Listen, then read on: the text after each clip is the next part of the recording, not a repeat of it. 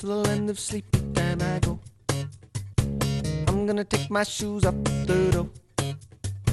I'm gonna go where dreams like rivers flow. Oh, whoa, when the alarm goes off, I just won't know.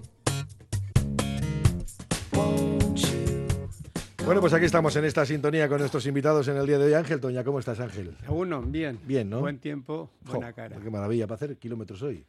Ya me gustaría, pero hay que ir a buscar a la nieta por la tarde, Ah, que es muy bueno, vale, importante. vale. Ah, no, no, no. Y hay que, hay que, hay que mantener las prioridades. Sí, no siempre las mantenemos. ¿eh? Bueno, pero esa es una prioridad, Esa esa es es una, una pregunta prioridad. que me hago a veces, pero bueno, hoy sí. Bueno, eso es prioritario. Lander Inchausti, ¿cómo estás? Egunon, aquí estamos. Bien, ¿no? Sin problema. Bien, sí, sí, eh, en la rutina. Vale, vale. Y Jonathan García, ¿cómo estás, Jonathan? Egunon. Bueno, pues vamos a entrar en algunas de las, eh, de las cuestiones del, del día. Y mira, bueno, hay una, por ejemplo, que me decía un oyente, es que ayer no sé si hablasteis, estamos hablando todos los días, ¿no? Pero bueno, sí que es verdad que el acuerdo de la concertada, por ejemplo, pues, hombre, todavía falta que las bases de algunos sindicatos ratifiquen, etcétera. No creo que haya ninguna, ningún problema en eso, pero sí, es cierto que se ha llegado a un acuerdo, pero siempre hay que estar tensando la cuerda, ¿no? Y también es verdad que es un acuerdo que tiene fecha de caducidad. Esto tiene como el yogur. En cuanto acabe este 2024, otra vez estamos en las mismas, ¿eh? Otra vez en la, pelea.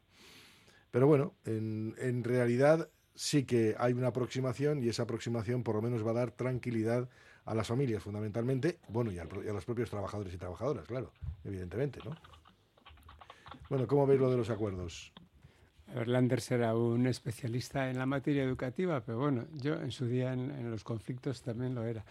Yo creo que eh, la escuela concertada lleva en situación de zozobra mm, demasiado tiempo para, para el bien de la escuela concertada. ¿eh? Eh, demasiado tiempo. Yo creo que hay que distinguir muy bien lo que son las mm, exigencias y negociaciones laborales que tienen su propio ámbito, sus propias normas, sus propias mayorías sindicales, eh, bueno, que son las reglas de juego que imponen eh, el ámbito de la negociación colectiva. Otra cosa es la opinión que tengamos ¿eh? de, la- de lo que cómo están actuando, pero eso es una cosa.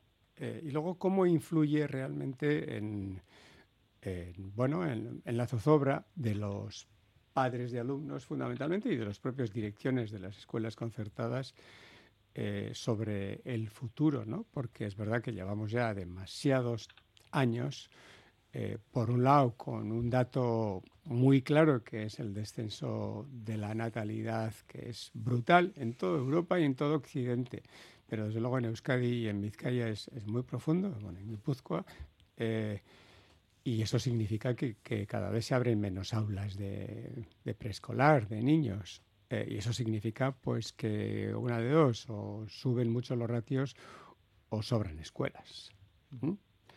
Eh, y naturalmente eh, las más afectadas en, esa, en ese superávit, si lo hay, de escuelas, son las concertadas, porque son las que están más en, en situación de desequilibrio también, algunas patrimonial y en otras de desequilibrio en correlación de fuerzas con respecto a la escuela pública, ciertamente, e incluso a las, a la red de castolas privadas eh, que tienen un convenio que- en la que la mayoría sindical es otra, en la que la estabilidad laboral está es más pacífica, está más bueno, la estabilidad la- digamos de la negociación laboral, pues se cierran antes los los, los acuerdos y hay más paz social. Y creo que no es bueno que se haya, bueno, es bueno que se haya cerrado a corto plazo, es bueno para, eh, en este caso, para tener calma también delante de- ante las elecciones eh, al Parlamento Vasco, pero eh, no, es bueno para la escuela concertada saber que el año que viene vuelven a tener la espada de Damocles encima con una mayoría sindical que, que o se hace lo que ellos exigen, y yo no voy a entrar a valorarlo, o, o no se hace nada. En este caso, el LAB se ha descolgado del acuerdo eh, y creo que es un dato a tener en cuenta de cuál puede ser el futuro, porque y termino porque me he alargado, si, el, si, el, eh, si vamos a seguir en conflicto permanente en la escuela concertada, vamos a poner en peligro la viabilidad de algunas escuelas concertadas. Y si ponemos en peligro esas escuelas concertadas, también ponemos en, bueno, en, la balanza estas mayorías sindicales. ¿A dónde nos llevan? Jonathan, o Lander, Lander, venga. Eh, bueno, a ver, eh, en este en este tema, desde luego, Ángel es eh, mucho más experto que yo, sin ninguna duda, ¿no? yo creo que lo que se evidencia con este conflicto es que hay un problema enquistado en la red concertada de iniciativa social o, bueno, la eh, la red concertada que no son Icastolas y, y que bueno pues que, con el acuerdo al que han llegado ahora pues eh, un poco a la línea de lo que decías tú Coldo han pegado una patada al balón hasta final del año que viene y a ver qué ocurre no eh, yo creo que Ángel apuntaba muy acertadamente que en el origen, o en el origen, o, al menos eh, mm, en un porcentaje muy alto del, de, la problemática eh, está la bajada de la natalidad y el riesgo en el que van a estar, de hecho ya están, un montón de centros que pierden líneas, eh, que pasan de, tres líneas a dos, de dos a uno, y, eso, pues, efectivamente pone en riesgo la viabilidad del, de los centros, ¿no? Eh, en esta tertulia hemos hablado muchas veces que eh, cualquier centro concertado estaría, o cualquier titular de, centro concertado estaría encantado de ceder la titularidad al gobierno vasco y que haga lo que buenamente pueda. Eh, ahora mismo estamos parejos, 51% en la pública, 49% a la concertada. Eh, bueno, pues eh, tenemos, tenemos, eh, yo creo que lo que vislumbra este conflicto es precisamente eso, que hay un problema grave de viabilidad de los centros y, y de, bueno, pues de, de prestar el servicio, ¿no? Jonathan, a ver. Mm, no es lo que se puede, lo que se puede sumar más en este caso. Eh, es verdad que volvemos a plantear y volvemos a poner sobre la mesa, como también decía Lander, eh, el debate de, ¿no? en el que estamos en esa 50-50 prácticamente, en, las matriculaciones. Eh, un debate que también se inserta en la reciente aprobación de la ley educativa en Euskadi. Un debate en el que también se vuelve a reincidir en la financiación. Un debate en el que también entra eh, otras cuestiones colaterales como es eh, lo que el Endacari ha venido diciendo, que Euskadi también está a la cabeza de la conflictividad laboral, entendiéndose como huelgas, paros y demás. Em, es otro síntoma más en la, en, la situación actual, la situación socioeconómica actual, pero sí es verdad que aquí en este caso afecta a un sector muy importante y tan nuclear como es el de la educación. Y entiendo que el, el sábado y el domingo fue cuando las, las familias eh, convocaron una, una, manifestación en Bilbao para, para dar también su punto de vista y, que sea un toque de atención. Me resulta extraño que, eso, ¿no? yo creo que el término de patada y pa'lante eh, es bastante gráfico ¿no? Eh, y que en 2025 volvamos a encontrarnos o que haya la posibilidad de que volvamos a encontrarnos con la misma problemática, se vuelva a extender este conflicto y la solución no sabemos cuál es. Mm, pero que el debate va mucho más allá de las condiciones laborales del personal docente de esos centros, sí.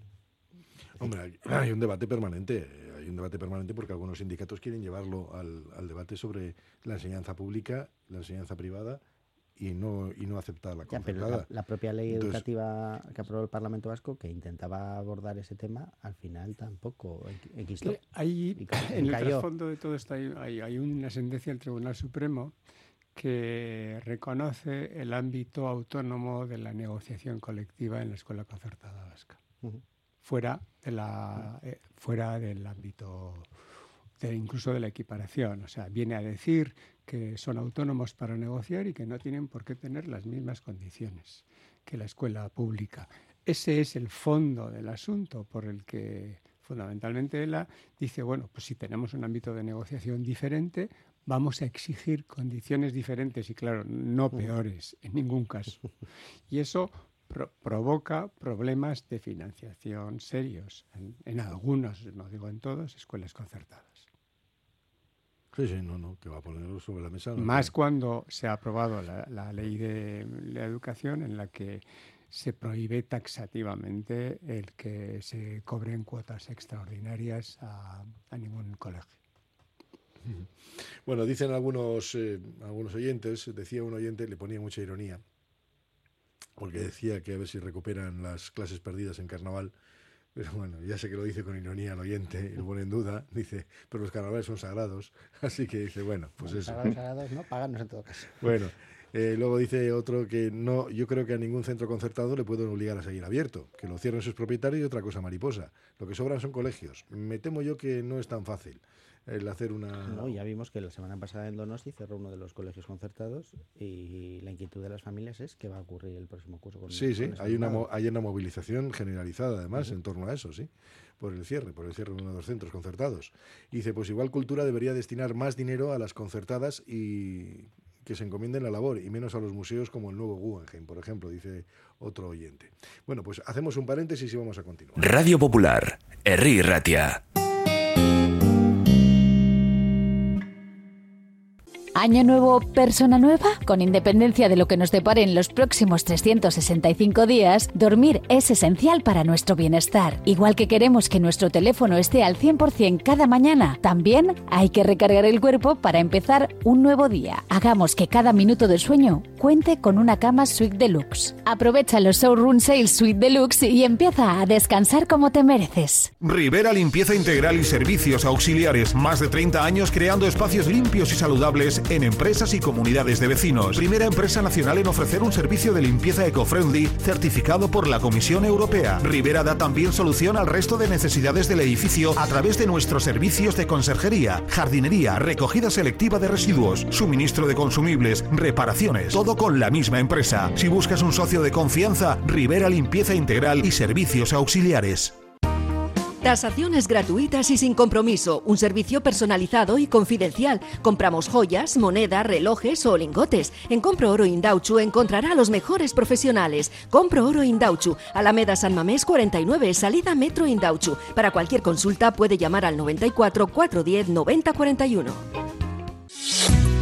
El método MOVEX revoluciona la rehabilitación al desafiar la creencia de que los pacientes no pueden mejorar más gracias al uso de exoesqueletos. MOVEX Clinics Bilbao, en el edificio Albia 2 Noveno. Infórmate en el 613 004436 y en movexbilbao.com. Llega el otoño a Ramón Ezquerra Peletería. Arena, camel, rojo, los colores de la temporada en chaquetas, cazadoras y en pellizas, en tallas desde la 36 a la 54. Ramón Ezquerra Peletería, Correo 23, Casco Viejo.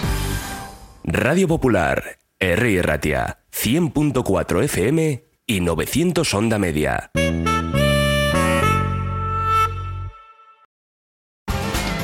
Nueva gerencia en el restaurante Hotel Ortuella Deleítate con nuestro menú del día, chuleta, pescado o alubiada, perfecto para eventos y cumpleaños. Ven y celebra con nosotros. Encuéntranos en el Polígono Granada en Ortuella, Restaurante Hotel Ortuella. Disfruta tu menú diario.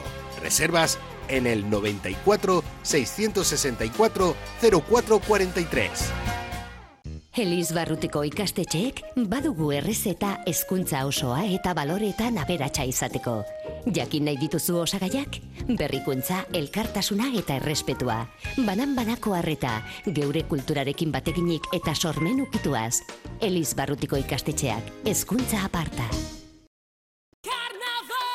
Vive Basauri en carnavales. Del 9 al 13 de febrero, Basauri se viste de carnaval. El ayuntamiento ha organizado un programa repleto de actividades para todas las edades. Desfile y concurso de disfraces, DJ para los más jóvenes, disco festa infantil, calejira. Y los bares y comercios también se suman a la fiesta, ambientando sus locales. A solo un paso en autobús, metro o tren. Sur el Muga Basauri. Vívelo en carnavales. En Verdeacar te indicamos cuál es el cargador perfecto para tu coche eléctrico. Verdeacar en Bilbao. Asesoramiento, instalación, gestión de subvenciones y mantenimiento para particulares, parking comunitarios o empresas. Tendrás el control total de tu cargador mediante la APP. Enchúfate al futuro. Verdeacar.com.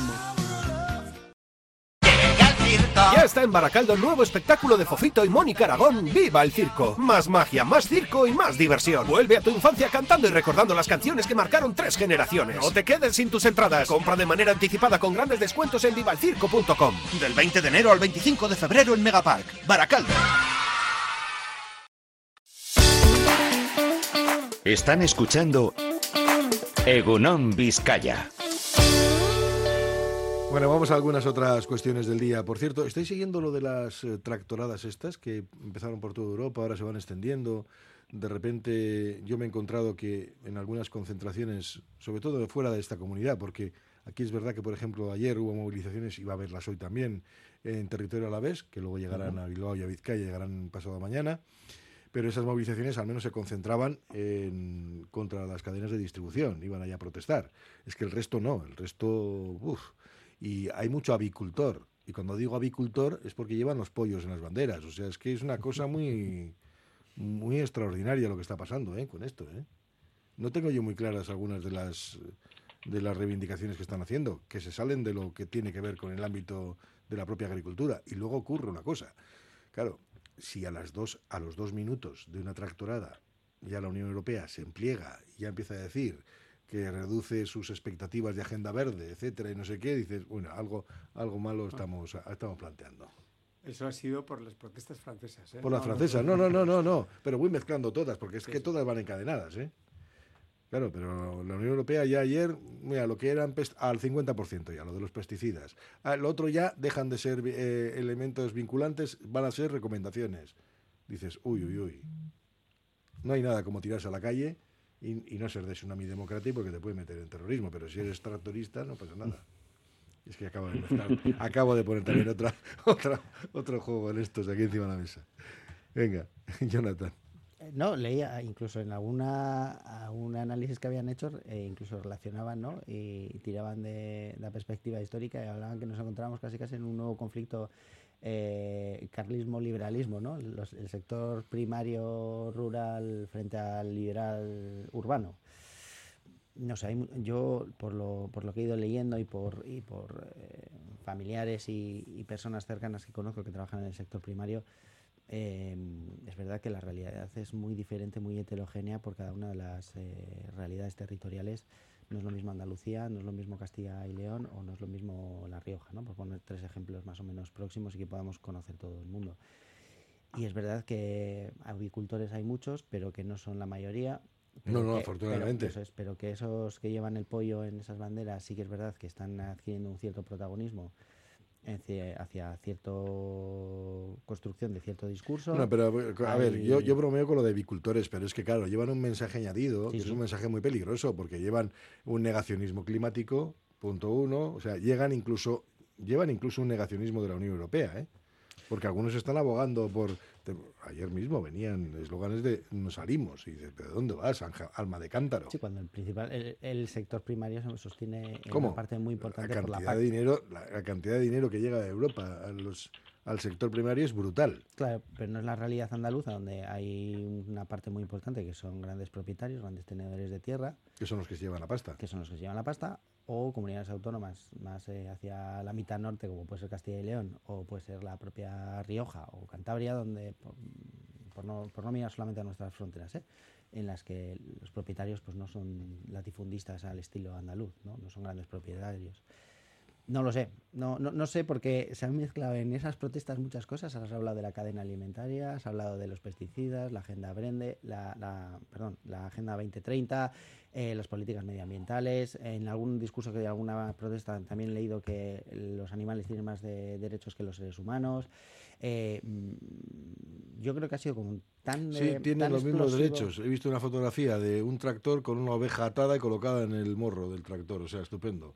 Que yo supongo que alguien le habrá parado a ese tractorista y le habrá metido una multa como poco o lo habrá metido en un juicio, pero bueno. Pues sí, resulta curioso eso, la agregación de diferentes temas eh, y una expresión como esta en el bloqueo de las carreteras de ya no solamente España, sino también en Francia, Bélgica, eh, Países Bajos y demás.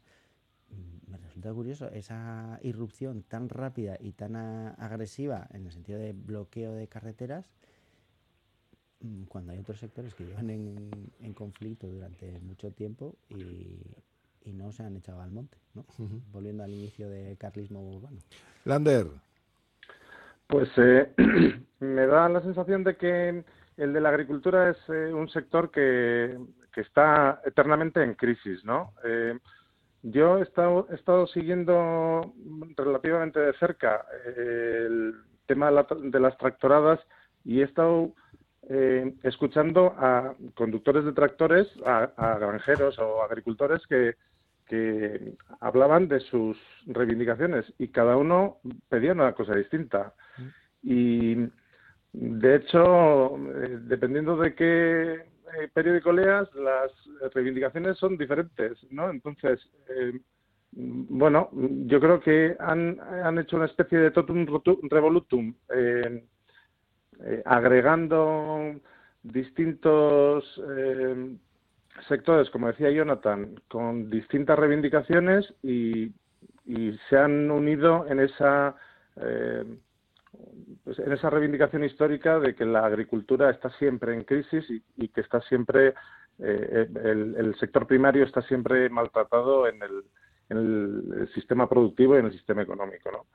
Eh, bueno, eh, sin duda que hay reivindicaciones de las que yo he podido eh, reca- recabar, que bueno, pues po- podemos estar todos de acuerdo, eh, pues eh, por ejemplo, promocionar nuestros productos dentro y fuera de la Unión Europea, o simplificación administrativa y burocrática, o eh, eh, apoyar a los jóvenes eh, agricultores y ganaderos, muy bien, pero luego eh, todo- todas las cuestiones que decías mm, tú, Coldo, todas las cuestiones que van en contra de la sostenibilidad medioambiental, de la Agenda eh, 2030 mm, o, o, bueno, la Agenda de Sostenibilidad Ambiental a largo plazo, eh, y todo lo que vaya en contra de lo que hemos avanzado en la Unión Europea, pues me parece que es un poco pasarse de frenada. No sé. Mm, Tampoco, tampoco tengo. Sí, no, no, no, que a ver, que decir. está, está claro, está claro que sí, que se han ido de lejos, vamos, que se, algunos se están patinando, sí, sí.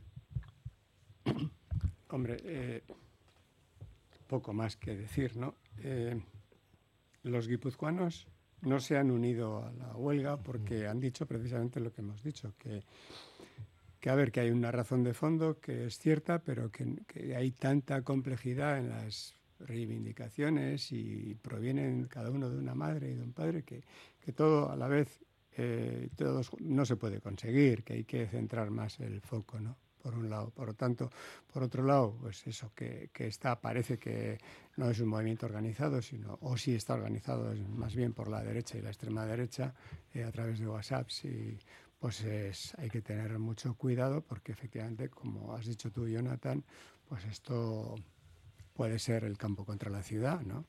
Eh, carlistas contra liberales.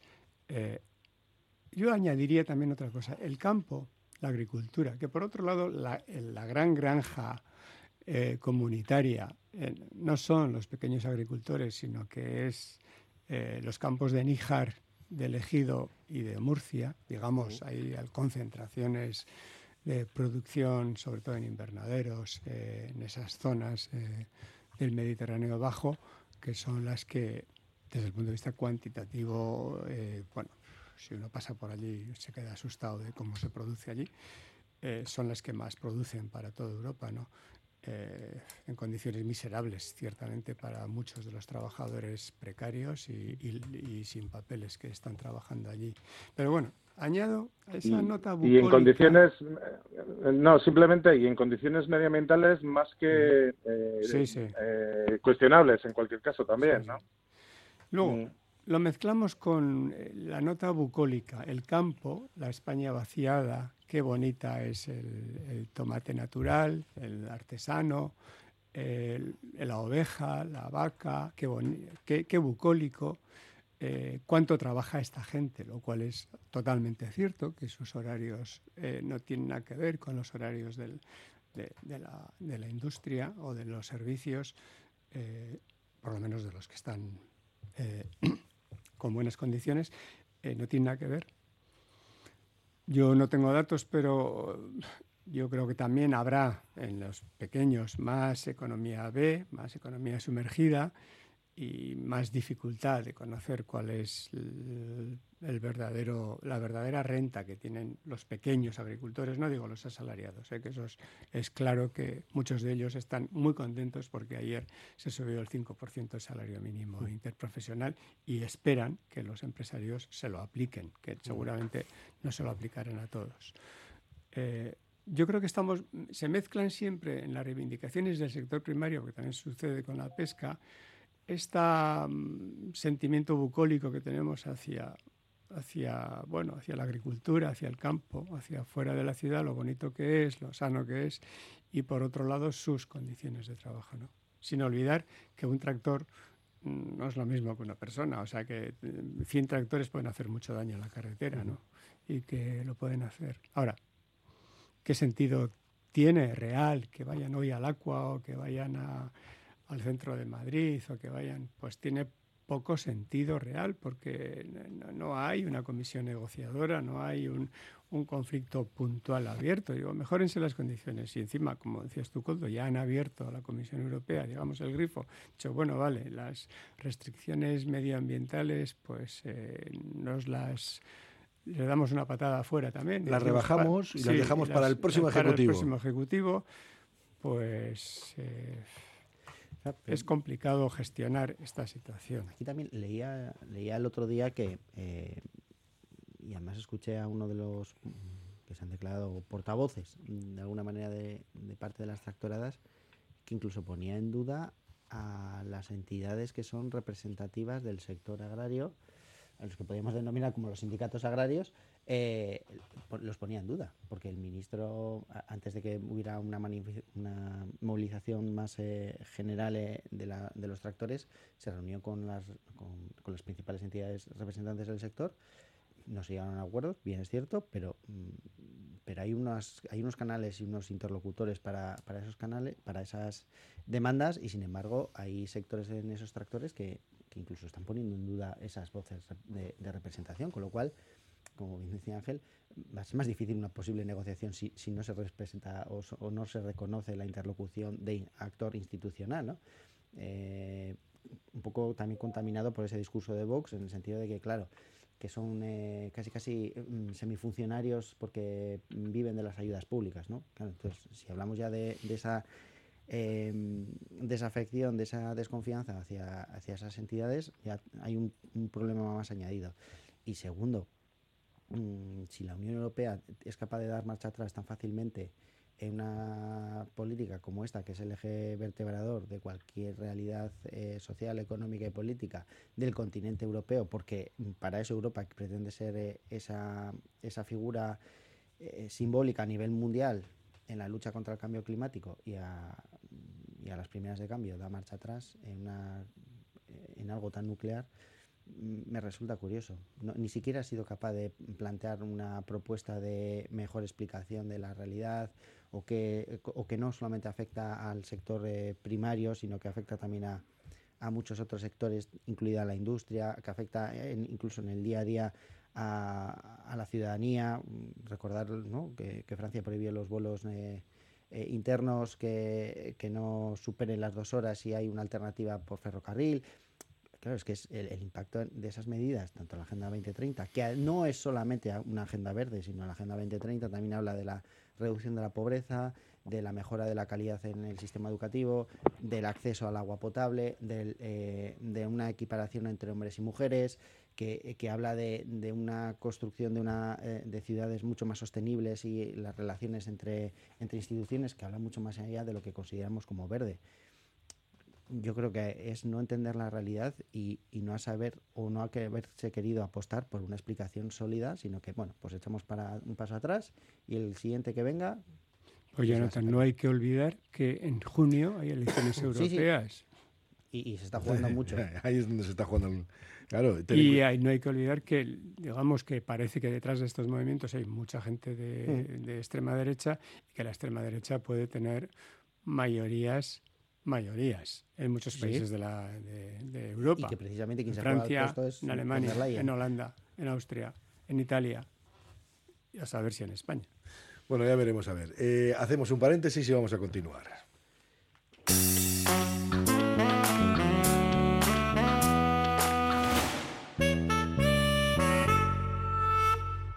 Año nuevo, persona nueva. Con independencia de lo que nos depare en los próximos 365 días, dormir es esencial para nuestro bienestar. Igual que queremos que nuestro teléfono esté al 100% cada mañana, también hay que recargar el cuerpo para empezar un nuevo día. Hagamos que cada minuto de sueño cuente con una cama Suite Deluxe. Aprovecha los Showroom Sales Suite Deluxe y empieza a descansar como te mereces. En Óptica Lázaro seguimos de rebajas. Somos único centro Barilux, especialista en Basauri, con la mejor atención personalizada.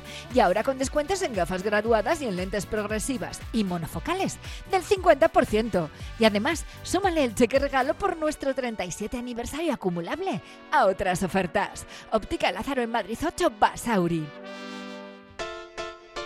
Cada vez tengo más visitas en la web. Ayer me entró el primer pedido por Instagram. Ahora tengo ordenada mi base de datos de clientes y puedo enviarles mis ofertas. He conseguido salir en los primeros puestos de Google. He averiguado por qué apenas tenía ventas en mi web y ya me lo han arreglado. Euscommerce, el programa de transformación digital del Departamento de Turismo, Comercio y Consumo del Gobierno Vasco, gestionado por las cámaras de comercio vascas. En Alfombras Orientales Masarrat traemos el confort de Oriente a tu hogar. Dale a tu casa la belleza y calidez que se merece con nuestras alfombras. Ven a vernos y descúbrelas en persona. Alfombras Orientales Masarrat, calle Ledesma 20 Bilbao. Son el futuro, nuestra razón de ser. Su ilusión y sus retos son los nuestros. Cada cual con sus fortalezas, con sus sueños. Súmate a la foto. Escuela Pública Vasca, creciendo contigo. Prematrícula abierta del 7 al 23 de febrero. Gobierno Vasco, Euskadi, bien común. Siente el encanto de Crazy Old Man en Deusto. Café y exquisitos pinchos a solo 2 euros. Ubicados en la esquina entre la avenida Madariaga y Leendakari Aguirre. Disfruta de la tarde con nuestro animado karaoke. Vive momentos deliciosos y llenos de diversión en Crazy Old Man, donde el café y los pinchos son la combinación perfecta. Ascensores Abando. Soluciones a medida en cualquier tipo de ascensor. Cota cero, sustitución y modernización de ascensor. Ascensores Abando. La mejor oferta en nueva instalación, reforma y mantenimiento multimarca. Ascensores Abando. Un referente en Vizcaya desde hace más de 30 años. ascensoresabando.com. Colegio Escolapios, calidad educativa, equipamiento, servicios y colegio siempre abierto. Desde dos años hasta bachillerato acompañamos, educamos y formamos personas. Admisión de alumnado nuevo de dos a tres años y hasta cuarto de eso del 7 al 23 de febrero. Colegio Escolapios. Ven a conocernos en Alameda Recalde 19, Bilbao. ¿Quieres probar un poco de Italia en Bilbao? Descubre el Giardino de la Nona y su maravillosa comida italiana. Pastas tradicionales, pizzas artesanas y otras delicatessen. El Giardino de la Nona, cocina italiana de altura en Bilbao, Alameda Mazarredo 18. Por algo tenemos las mejores puntuaciones en Internet. Reserva en el 94 430 06. Hola amantes de los gatos. En el Cat Café Bilbao disfrutas de un picoteo delicioso y apoyas a nuestra protectora. Ven a relajarte, a jugar con nuestros mininos y lo mejor de todo, puedes llevar a casa a un mejor amigo adoptando a uno de nuestros gatitos. Cat Café Bilbao, donde el amor por los gatos se mezcla con el mejor café. Te esperamos junto al ayuntamiento, calle Cristo 5. Ven a pasar el día a Biguac, el único centro donde podrás encontrar todas las modalidades de escalada, paddle, padbol, gimnasio, yoga, pilates, tienda de nutrición o relajarte en nuestra zona wellness y disfrutar de nuestro brutal restaurante. Biguac, una nueva y completa experiencia para familias, colegios, grupos de empresa y para ti. Biguac, calle Astinche número 4, Derio, frente a la estación de Euskotren. Egunon Vizcaya. Bueno, pues estamos en este tiempo de tertulia. Yo os voy a contar algunas cosas de las que están surgiendo, noticias que surgen, ¿no? Por ejemplo, ahora en unos diarios digitales decían que el cerebro del tsunami coordinaba con Esquerra y 26 periodistas afines cómo tratar sus actos violentos, que si TV3 y Cataluña Radio blanqueaban la violencia de tsunami. Lo digo porque todo esto llega a las argumentaciones para llegar luego a los jueces, ¿no? Donde 11 de 15 fiscales del Tribunal Supremo creen que hay que investigar por terrorismo a Puigdemont. Y dices, a ver, yo es que yo es que aquí hemos visto terrorismo. Aquí es verdad que tuvimos eh, en su día, y estábamos comentando en los previos, pues que en su día vimos aquí que terrorismo era todo, ¿no? Yo recuerdo el juez Baltasar Garzón que hizo de todo ETA, y lo mismo entraba a quitar una pieza del diario Egin y él con el tiempo, ahí va, pues igual resulta que no tenía pruebas para hacerlo. Ya, ya, pero has desmantelado la empresa y has desmantelado la rotativa, que eso pasó aquí, o, les meten siete años de cárcel a los de Bateragune porque querían reconstruir eh, Batasuna, no una organización terrorista. Y dices, y cosas así, ¿no? Hemos visto de esas un montón. Claro, pero es que te lo estás encontrando ahora con el caso de Cataluña, donde las argumentaciones todavía son más endebles, porque allí no ha habido acciones terroristas, tal y como las conocemos.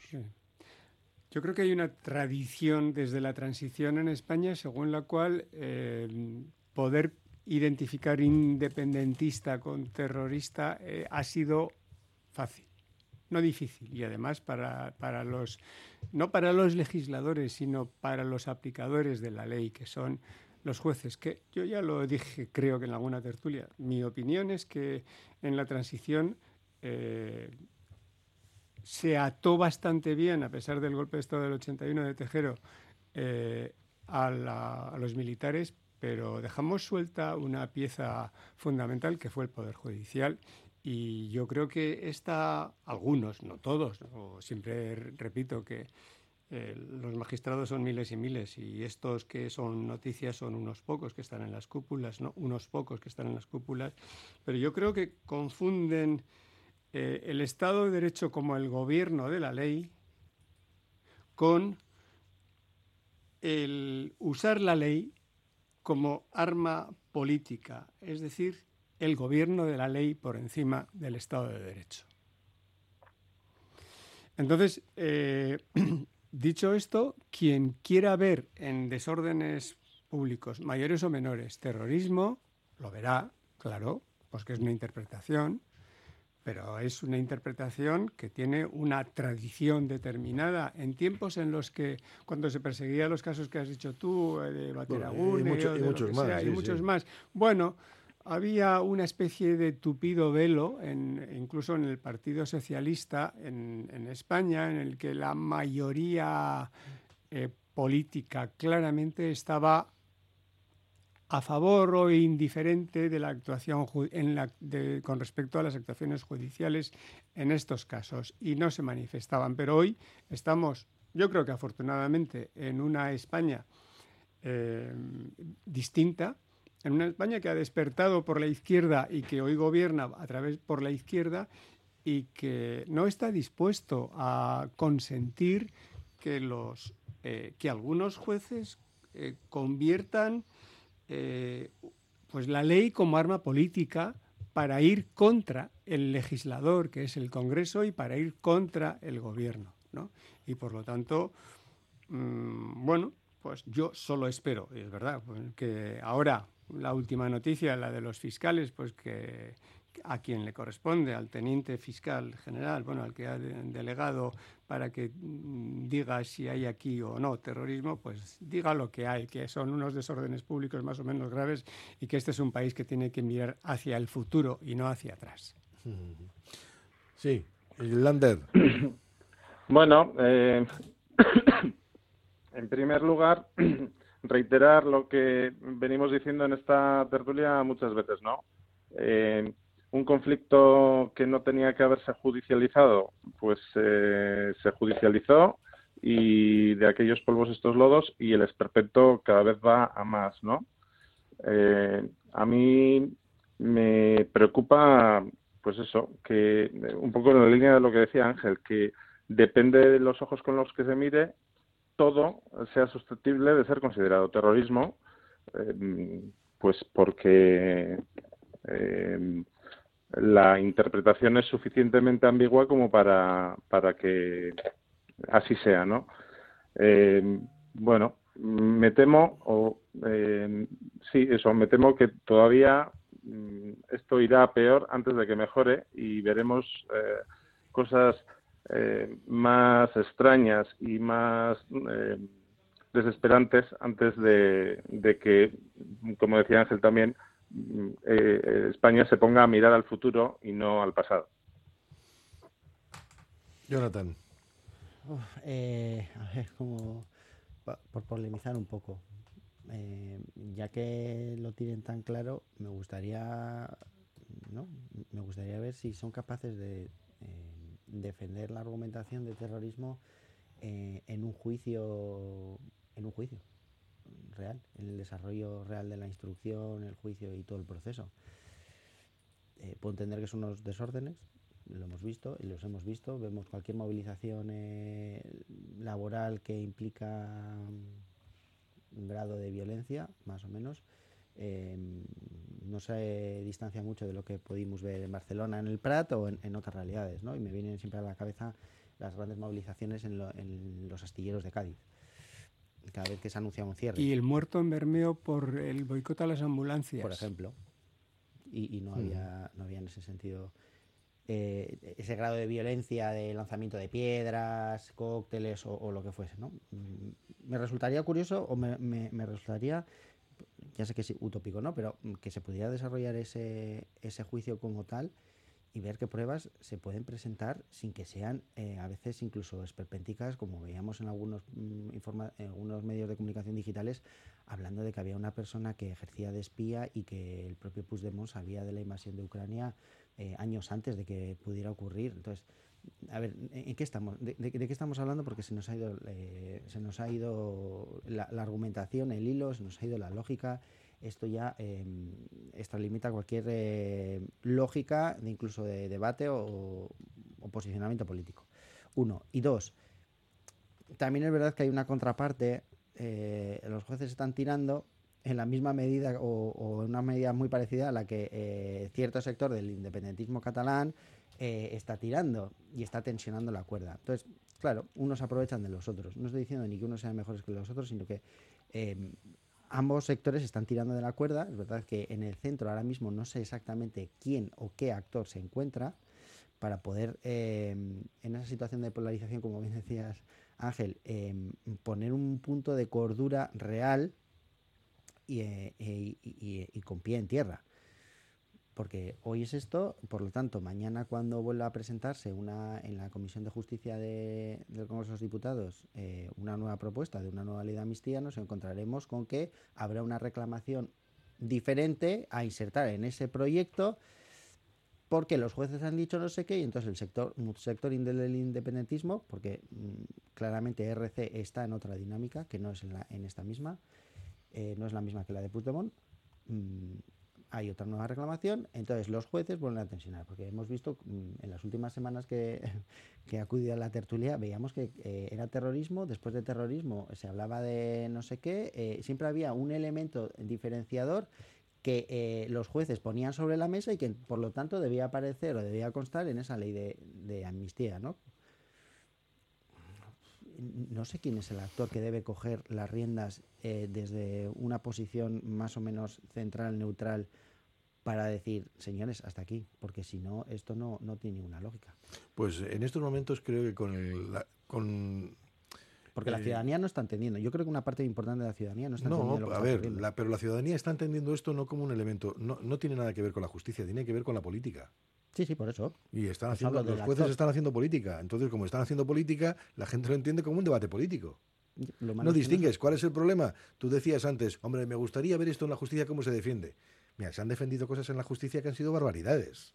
Ya, pero que, se, pero, que han sido barbaridades. El caso Bateragún es un ejemplo de ello. Tiene sentencias de por medio, siete años de cárcel y les daba igual.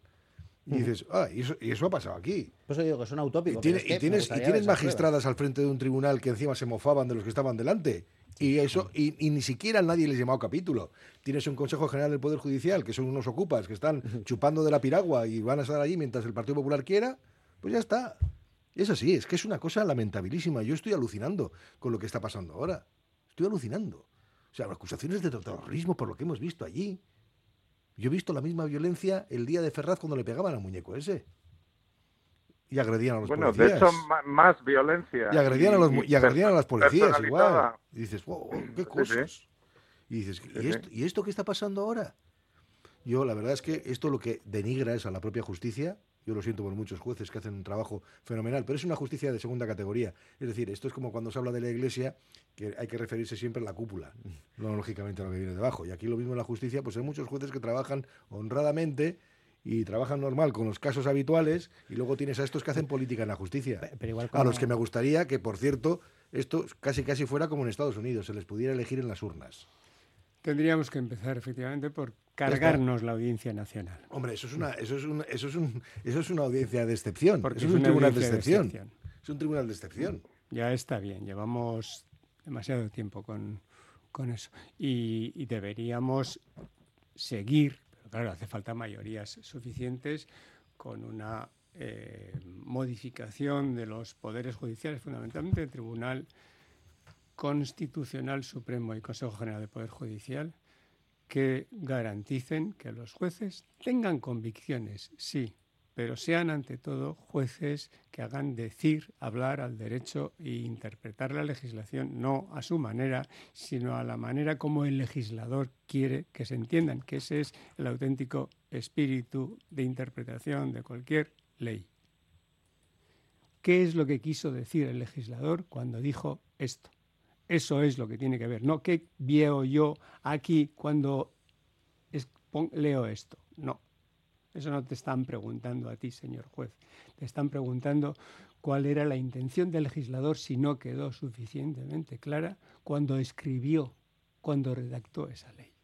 Dando por sentado que el legislador eh, respetaba la Constitución, respetaba el orden público y respetaba la legislación comunitaria. Y usted es el mandatado para velar por eso.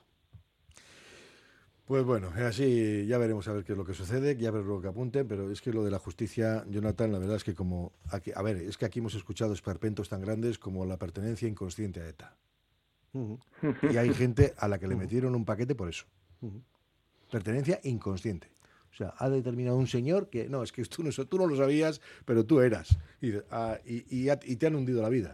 Sí, y, y hay un Y dices, problema hombre. que, claro, eh, eh, lo que decíamos, ¿no? Ejercen también, en cierta manera, eh, en política sin tener una representación política en donde está la representación política, que es el Congreso de Diputados, hablando de España, en el Congreso de los Diputados y en el Senado. Bueno, pues nada, vamos. labor. Sí, sí, vamos a. Ya, ya veremos a ver cómo termina todo esto, porque llegamos al final de la tertulia. ¿eh? Ángel Toña, Lander Inchausti, Jonathan García, que tengáis un buen día.